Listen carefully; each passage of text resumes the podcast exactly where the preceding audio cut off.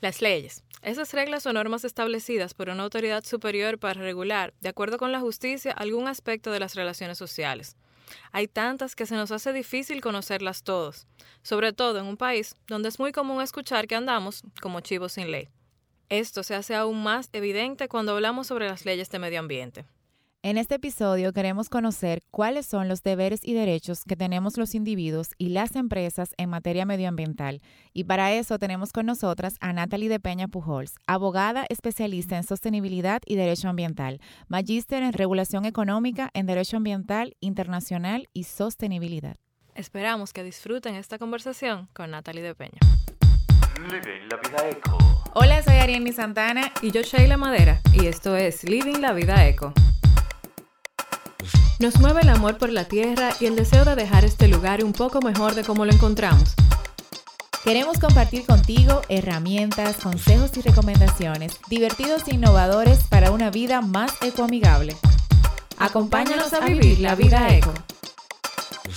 Hola Natalie, bienvenida a nuestro tercer episodio. Es un lujo, la verdad, contar con tu presencia, que además de una amiga especial con la que hemos compartido muchísimos momentos y, y bueno, Qué bueno que estás aquí con nosotros. Bienvenida. Gracias, chicas, a ustedes por la invitación. El orgullo y el lujo es para mí de que me hayan invitado a este proyecto realmente tan innovador y al mismo tiempo de tanto aporte para cada uno de nosotros. Tan linda.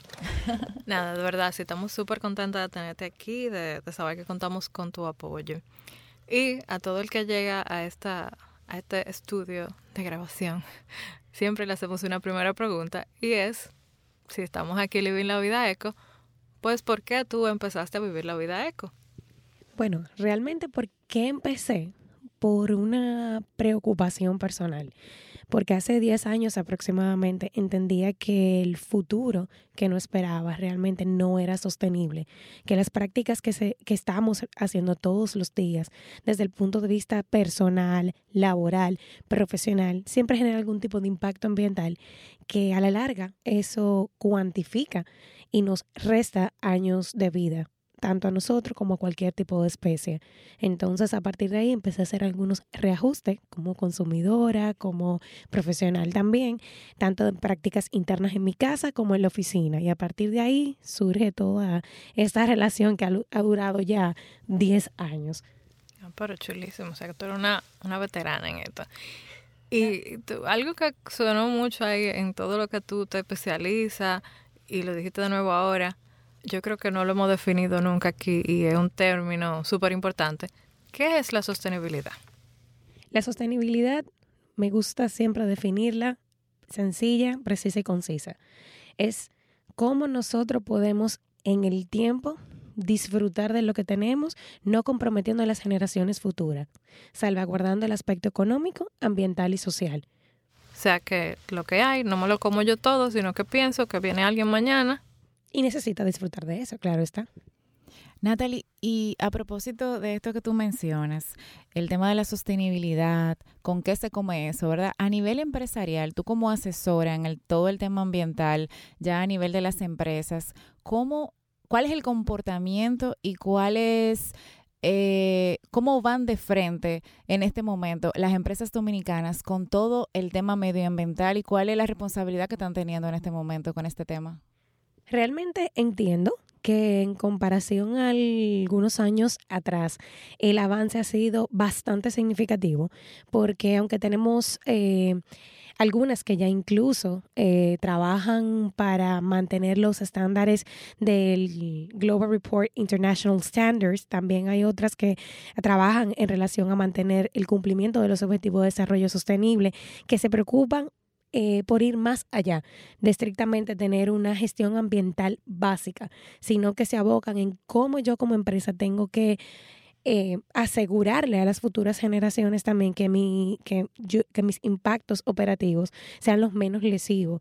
Eh, por eso es que tenemos muchos tipos de ejemplos en el mercado que a través de campañas realmente que trabajan a favor de la sostenibilidad ambiental o social, se pueden ver reflejados algunas de sus prácticas o estrategias internas que hacen a favor de este tipo de acciones. Y eso aquí se da porque es algo que está en el tapete, porque en la comunidad, por ejemplo, internacional, porque los consumidores estamos pidiéndolo más o realmente hay aquí en el país leyes que, que rigen a esa compañía, o sea, tenemos al final una ley medioambiental que nos exija. Sí, claro se hace por una doble vía. Entiendo ya que hoy no es eh, solamente que me estoy atando a un margen de legalidad, sino que ya el mercado me lo está exigiendo. El consumidor hoy en día es más informado y asimismo como sabe exigir sus derechos, también sabe exigir de dónde vienen cada, cada cosa que compro, qué me estás dando, que al final sea más responsable con tus prácticas corporativas. En ese sentido, también a nivel legal, sí hay una amplia gama que rige todo el aspecto ambiental a nivel empresarial. Hablamos no solamente de una ley 6400, que es sobre recursos naturales, que trabaja como un marco legal genérico a favor del cumplimiento de la misma, sino que también existen otras leyes adjetivas que se preocupan y se ocupan de que las empresas también mantengan cierto tipo de eh, rigor eh, al momento de cumplir con sus prácticas corporativas de cara a lo que es la responsabilidad ambiental. ¿Pudieras mencionarnos, eh, Natalie, a propósito que mencionas eso, cuáles, cómo podemos nosotros desde afuera identificar cuáles prácticas eh, correctas está implementando una empresa en temas medioambientales? El hecho de cumplir con todo lo que establece sus disposiciones anexas a la autorización ambiental en, una, en un 100% de cabalidad es un indicio de las buenas prácticas que mantiene. Porque cuando una empresa opera realmente, que se le otorga esa autorización ambiental, que puede ser dependiendo de los, eh, la categorización que el ministerio le otorga al momento del el sometimiento del expediente, a partir de ahí se abre una gama de una cantidad de leyes y normativas que deben de cumplir para mantener esa autorización ambiental. Eh, ¿Cuáles tenemos entre ellas? Bueno, tenemos la norma de residuos sólidos, tenemos la norma de calidad de agua, tenemos la de emisiones atmosféricas, tenemos normativas también sectoriales encargadas de monitorear incluso también lo que son las descargas de aguas residuales en puntos principales, si son costeros y marinos, etcétera. Por otro lado, también en materia de seguridad tenemos lo que es el reglamento 522-06, que trabaja como una como un reglamento adjetivo al cumplimiento de prácticas básicas en materia de seguridad industrial y salud ocupacional. Eh, también podemos mencionar lo que son convenios internacionales, tenemos la propia constitución, que es importante mencionar, y no por dejarle el final que sea la menos importante, no, sino que con esta reforma que ocurrió es la primera vez que se constitucionaliza en nuestro país lo que es el derecho ambiental, o sea, el derecho de tener un medio ambiente sano per se, lo que le da cierta rigurosidad también y cierto, y cierto carácter de derecho fundamental. Súper interesante, pero entonces e, eso está todo, me imagino, en todas las empresas, escrito, muy bonito, y como yo como consumidor, eso tiene, o sea, está público? ¿Hay alguna forma que yo pueda constatar que eso es lo que tú te comprometiste, lo estás haciendo? Claro. Eh, cuando tú vas al Ministerio de Medio Ambiente, que ellos tienen incluso un por, en su mismo portal una posibilidad donde tú puedes accesar y verificar el que el, el estatus de las empresas incluso. Y al mismo momento cuando vas a un establecimiento, ya de cara a la publicidad interna que tienen o a un margen de transparencia, te das cuenta qué se está haciendo. Tenemos ejemplos puntuales donde incluso sus redes sociales sirven de portavoz de decir, esto es lo que estoy haciendo, esta es mi responsabilidad ambiental, esto es lo que estoy haciendo con mis estrategias de responsabilidad social para yo impactar menos el medio ambiente. Y tú que eh, tienes mucha experiencia en todo este tema, eh, asesorando a las empresas eh, para que se aboquen realmente, porque el, medio ambiente lo necesita, el planeta no pide a grito que hagamos todos un cambio y obviamente todos tenemos que involucrarnos. ¿Cuál tú crees, Natalie, que de repente son los retos que nos esperan a todos a nivel general, abocados justamente a este tema? Entiendo que los retos eh, básicamente vienen de manera interrelacionada. Entiendo que se debe de fortificar lo que son las alianzas públicas privadas y, y hacer un énfasis puntual en el cumplimiento de esos objetivos de desarrollo, de desarrollo sostenible, que me parece que es el 17. ¿Por qué? Porque realmente es, no todo se lo podemos dejar a las empresas, pero tampoco se lo podemos dejar al Estado tiene que ser una práctica de doble vía. Una En- contribución. Exactamente. Entonces, básicamente, lo que entiendo que debemos hacer es ser un poquito más responsables y coherentes con las prácticas que hacemos. A nivel empresarial se están haciendo muchísimos esfuerzos significativos y eso lo hemos visto a través de plataformas como EcoRed, incluso, donde se han transparentado algunas actividades de apoyo eh, empresarial, básicamente. Pero por otro lado, tenemos una realidad y es el tema de la fiscalización. Es una realidad que entiendo que está en pro de mejora a nivel de, de el aspecto ambiental principalmente, pero que debemos todavía poner un poquito más de atención. Y una cosa, Natalie, eh, pensando en esto que comentaba Sheila hace un momentito, de cómo uno puede identificar a esas empresas, así como hay muchas empresas que están haciendo un excelente trabajo, que están súper involucrados y muy interesados en este tema, en realmente hacer su aporte, eh, hay otras que también hacen un greenwashing, o sea, que realmente no están siendo coherentes. Eh, ¿Cómo identificamos cuando una empresa realmente no lo está haciendo y dónde podemos denunciar esto? Realmente el tema de la de cómo saber si una empresa está o no está cumpliendo es principalmente saber qué permisología tiene. Ese es el punto de partida. ¿Por qué? Porque la permisología es que te apertura todo tu aspecto a nivel de cumplimiento. Eh, por cuando se solicita, por ejemplo, una autorización ambiental, se somete un expediente, el cual el ministerio te responde que tú debes, a través de unos términos de referencia, realmente efectuar algún tipo de estudio, declaración de impacto ambiental, etcétera, y que en conjunto con esto debe de ir un programa de manejo y adecuación ambiental. Entonces, por eso es que para saber si una empresa cumple o no cumple, siempre es importante saber si la empresa inicialmente posee una autorización ambiental. En caso de que no la posea, entonces debe de iniciar un proceso de registro inmediatamente, porque la ley estamos hablando que es del año 2000 y lo contempla, así como un reglamento interno de autorizaciones ambientales del Ministerio de Medio Ambiente. Es importante que nos eduquemos y eso en el portal de, de medio ambiente, entonces encontramos toda esa información con lo, la referencia y todo lo que necesitamos saber al respecto. Exactamente. Entonces, Natalie, para poner un ejemplo práctico y que no entendamos, eh, si por ejemplo, por mi casa pusieron un nuevo restaurante, ¿verdad? Y muy bien. Y de repente yo veo que todos los días amanece en la acera eh, un desecho como de, de grasa. O veo que están haciendo práctica, yo digo como que... mm, eh, entonces ahí mi deber como ciudadana sería entonces ver el medio ambiente si ellos tienen el permiso para desechar grasa en ese punto. Si no lo tienen, ¿qué hago? ¿Lo denuncio? ¿Hay algún mecanismo? Ok, como ciudadano realmente lo importante en ese sentido y como siempre se aboca eh, lo que es en lo que promueve el espíritu de la ley de medio ambiente es iniciar un acercamiento amigable con, en ese caso, fáctico que pones al restaurante, donde se le dice, mira, estás haciendo esto, me está ocasionando un daño.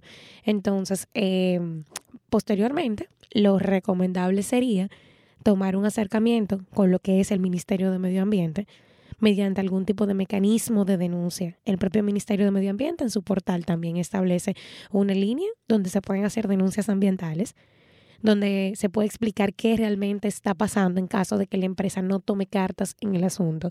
Porque realmente lo interesante de todo esto eh, o de toda esta área ambiental es que el aspecto social es muy incidente eh, al momento de tener algún tipo de, de cumplimiento, por así decirlo, la, la empresa o el establecimiento comercial. Ojo, ojo, se establecen, por ejemplo, para esos tipos de comercios puntuales eh, que se puedan perfectamente someter a un régimen de registro y el ministerio también puede responderle de que por el, establecimiento que es no necesite algún tipo de autorización ambiental puntual. Pero también eso es interesante porque se lo comunica a través de una carta que ellos pueden utilizar como un mecanismo de, de referencia para cualquier persona que le pregunte. Mira, Ok, me o parece... sea que, déjame ver si entendí bien. Entonces, si veo una situación que no me parece que está muy bien, me acerco primero a ese establecimiento o a esa empresa. Claro. Si ellos entonces no resuelven, voy a la línea del ministerio. Igual me dices que entonces el ministerio me puede, le puede dar a ellos algo que me pueden enseñar. Mira, medio ambiente me dice que yo no necesito un permiso para hacer esta actividad. Sí, pero es importante mencionar que no va a estar de cara a la actividad que hace. ¿Qué quiere decir esto? Que si es, por ejemplo, un restaurante y produce residuos orgánicos, residuos peligrosos también, ¿por qué no? Por la, ope- la operatividad que tiene, así como cualquier otro tipo de residuo, ya sea reaprovechable o no.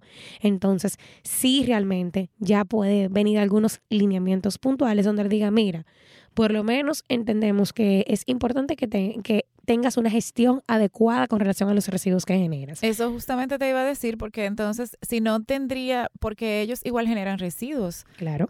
que algunos son, son contaminantes Claro. también. Entonces, si no tienen una permisología de medio ambiente, un documento que avale lo que ellos están haciendo con ese permiso de que ellos sí pueden hacer o funcionar de X o Y manera, entonces sí tienen que tener unos lineamientos, porque entonces viviríamos, como dijimos al principio, como chivos sin ley. Claro, y ahí también interviene mucho lo que es la responsabilidad ambiental, que nos gusta verla como algo ay qué romántico, qué bonito, pero realmente es una responsabilidad no de mí porque tengo un comercio, porque tengo una empresa, sino de mí como ciudadano. Porque realmente, y es algo que utilizo mucho al momento de dar algún tipo de capacitación, a todos nos gusta disfrutar de como le llamamos el paraíso. Pero no todos queremos que esto sea un paraíso. Claro. Y, por ejemplo, porque yo siempre digo que nosotros como consumidores tenemos el poder porque somos los que elegimos dónde consumimos, en quién gastamos nuestro dinero, a quién le damos nuestro apoyo. Tú viéndolo desde el punto de vista legal de una persona que, que trabajas dentro de las empresas, tú entiendes que realmente sí el consumidor tiene poder para que se afecten ese tipo de cambios en las empresas si lo exigen. Claro que sí. Y tenemos un ejemplo fáctico, el, el tema, por ejemplo, de los plásticos. Las bolsas plásticas, tenemos también el material de foam, que se utiliza mucho para hacer algún tipo de, platos, vasos, etcétera. Hoy encontramos en establecimientos comerciales opciones que son más amigables con el medio ambiente. También entiendo que sí, que el consumidor tiene un poder significativo y es realmente de, del que depende que una empresa también sea eh, observada, sea fiscalizada. Por eso comenzaba diciendo que no es una labor solamente del Estado, sino también es una responsabilidad de cada uno de nosotros. Al momento de tú ir a un establecimiento, tú le estás dando el poder a ese establecimiento que continúe con sus prácticas, por bien o por mal. Entonces, por eso es importante siempre ser conscientes y responsables frente a lo que consumimos y dónde lo consumimos. Eso, señora, es importante porque muchas veces a los que estamos tratando, ¿verdad?, de vivir la vida eco, nos tildan de, de ridículo, de cuánto show, pero cada vez que nosotros rechazamos una funda, le pedimos a un sitio que por favor tengan opciones más ecoamigables, que traten de hacerlo mejor, aunque parezca que no, eso causa un efecto y, y es una pequeña gotica que le va dando a la piedra que eventualmente va a hacer que esos sitios cambien y tomen acción, porque si nadie hubiera empezado a rechazar la funda o a pedir que hubiera otra alternativa en los supermercados, hoy no tendríamos tanta campaña y tanto supermercado tratando de ofrecer otras alternativas. Eh, entonces, evidentemente, surte algún tipo de efecto. Claro, y hemos generado todos lo que exigimos este cambio, hemos generado una transformación y eso se ve en los comercios en los que uno va, que todos los días tienen que, que retarse a venir con nuevas cosas, porque el consumidor ha dejado de, ir a, a solicitar sus servicios. Exactamente. Si se fijan también, por ejemplo, y tomando ya otra, otro caso fáctico, tenemos empresas de telecomunicaciones donde tienen campaña, incluso de recibir, eh, por ejemplo, algún tipo de aparato electrónico que hayas eh, tenido y que no lo vayas a utilizar. Por, eh, por otro lado, tenemos algunas entidades de intermediación financiera o en su gran mayoría por, por, decirlo así, porque es la realidad, que han optado incluso por el tema de enviar los consumos, que ya todo es mucho más digital. Ya estamos también eh, dejando de enviar esa famosa factura como llegaban antes a las casas sí, y eso. Eso de estado de cuenta kilométrico. Exactamente, que realmente tenía un impacto significativo, eh, principalmente en la tala de árboles por el consumo del papel. Genial. Y Natalie, eh, no comparte... te podemos ¿verdad? dejar ir sin antes que nos cuentes un poco acerca de Dare to Care, que es el primer movimiento de moda y sostenibilidad en la República Dominicana, del cual tú eres cofundadora. Y nada, antes de irte con todo este tema súper interesante que nos has conversado en el día de hoy, cuéntanos un poquito de... Dare to Care, cómo ella surge. va de, de- de la formalidad. De, De la formalidad a la moda. A la moda. Bueno, pero eso es lo, lo divertido de esta área, que es bastante versátil. A veces tengo amigas que me relajan y me dicen, oye, pero tú en la mañana andaban en, andaba en bota, después en taco, bota. eh, ¿Qué, ¿Cuál es esto? De la formalidad a los fashion. Exactamente. Entonces, eh, realmente... Siempre fashion, nunca in fashion. Realmente Dare to Care surge por una por una necesidad de dar a conocer algo, más bien. Tengo, eh, es un proyecto que tengo con mis primas y realmente iniciamos por el, eh, por el tema de, oye, en República Dominicana eh, tenemos ejemplos que ya de lo que es moda sostenible, tenemos un sector que es el de la moda que tiene tan- tanta incidencia a nivel local, eh, pero ¿qué iniciativas se están tomando? ¿Qué, ¿Cómo están apostando a la moda sostenible? ¿Cómo están aportando al planeta? Porque sabemos que es uno de los sectores a nivel mundial más contaminantes y que tiene mayor impactos ambientales. Entonces, ¿por qué no empezar a hacer algo en pro de eso? Entonces, realmente, eh, tengo una prima que es diseñadora, ella comienza su marca, di- me dice, bueno, necesito que me ayudes con algunos lineamientos ambientales. Empezamos a partir de ahí, eh, tomamos algunas estrategias de sostenibilidad y le digo, oye, pero me parece interesante de llevar esto no solamente a una marca, sino de por qué no aperturarlo y ofrecerlo como un movimiento que pueda asesorar, que pueda educar, que pueda reunir y hacer un espacio de networking entre marcas locales que ya existen y están haciendo una labor para llevar al sector de la moda dominicana a ser más ético, más responsable, más sostenible. Entonces, por eso inicia lo que es Dare to Care, por una preocupación realmente eh, importante y al mismo tiempo coincidimos eh, con participar en Dominicana Moda el año pasado por un apoyo a eh, eh, con apoyo perdón de Sócrates y de Isabel Reynoso por parte de Limoda que decidieron empezar a hacer eh, eh, abanderados también del tema y utilizar esas plataformas de tanta incidencia a nivel de la moda eh, como un punto de referencia para que las personas realmente se interesaran. Me tomé, me tomó, perdón, como eh, por sorpresa el hecho de que no solamente habían estudiantes de diseño de moda, sino que ya teníamos estudiantes de derecho que realmente decían, oye, pero yo quiero que aquí ya no se me hable solamente de derecho civil o de derecho penal ni laboral, porque no se habla de derecho de moda. Entonces eso ha abierto todo un espectro y aquí estamos. Nada, a mí me encanta, eh, uno, cómo has podido compaginar ¿verdad? esas pasiones tuyas.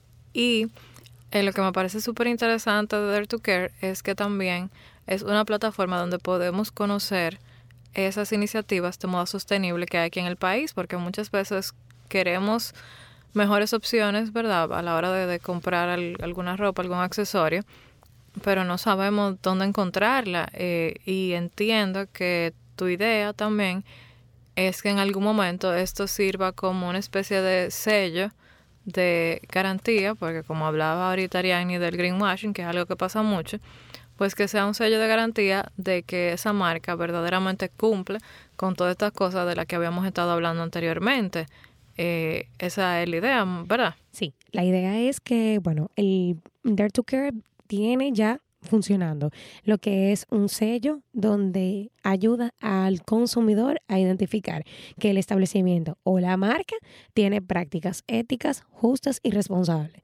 Eh, ya sea una- un establecimiento de ropa de segunda mano, sea una casa de diseños, eh, una marca puntual, no importa.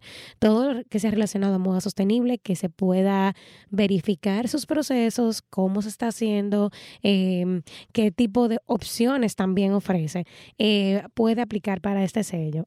Asimismo, también trabajamos eh, en pro de asesorar emprendimientos y educar también, ¿por qué no? Porque hay muchas personas que hoy en día ven la moda sostenible solamente como, valga la redundancia, una moda y lo quieren utilizar, como bien estableces, como un, como un greenwashing por el tema de que, ok, esto es lo que está de moda, yo voy a lanzar una marca con estas, eh, con estos lineamientos, por ejemplo, pero continúan con dos o tres cositas nada más. Justamente te iba a comentar de eso, que me encanta todo el tema también de Dare to Care porque llama a estos emprendimientos que están iniciando, que quieren tener eh, algunos lineamientos, como tú decías, en temas de sostenibilidad y a través del movimiento también se pueden encaminar a esto, conocer qué, qué es lo que te- se está haciendo actualmente en el mercado y cómo ellos pueden también integrar su marca para que también tenga principio de sostenibilidad. Exactamente. Eh, ¿Por qué? Porque realmente en las redes y en Internet hoy hay mucha información, pero cuando te sometes a tanta información y a veces no tienes por lo menos unos lineamientos básicos, te puedes desinformar. Entonces la idea es que tu emprendimiento pueda ser sostenible en el tiempo y que realmente las actividades y las estrategias de negocio, las estrategias que tomes eh, como marca sean alineados y a favor de eso, de la sostenibilidad desde el inicio y las que ya existen, cómo hacer el cambio o la migración a ser marcas más responsables tomando en cuenta también lineamientos de la sostenibilidad. Chulísimo. Eh, bueno, ya nos bueno, preparando para despedir a Natalie y recordarles que en las eh, notas del episodio les vamos a dejar siempre cosas interesantes. En esta ocasión le vamos a dejar eh, links a las leyes medioambientales de aquí del país para que las conozcan. Le vamos a dar las redes de Natalie, las redes de Dare to Care para que puedan investigar más y conocer más de todas las cosas chulas que Natalie está haciendo. Recuerden siempre que nosotros nos pueden encontrar en Instagram como arroba living la vida eco, living sin G y que ahí pues estamos abiertos a que nos sugieran temas, que nos digan de qué quieren escuchar en próximos episodios. Gracias mil por escuchar hasta aquí y yo, Sheila y Ariane. Ariane. Nos vemos en la próxima. Chao, chao. Bye. Chao. Este podcast ha sido grabado y producido en Hey RD Studios.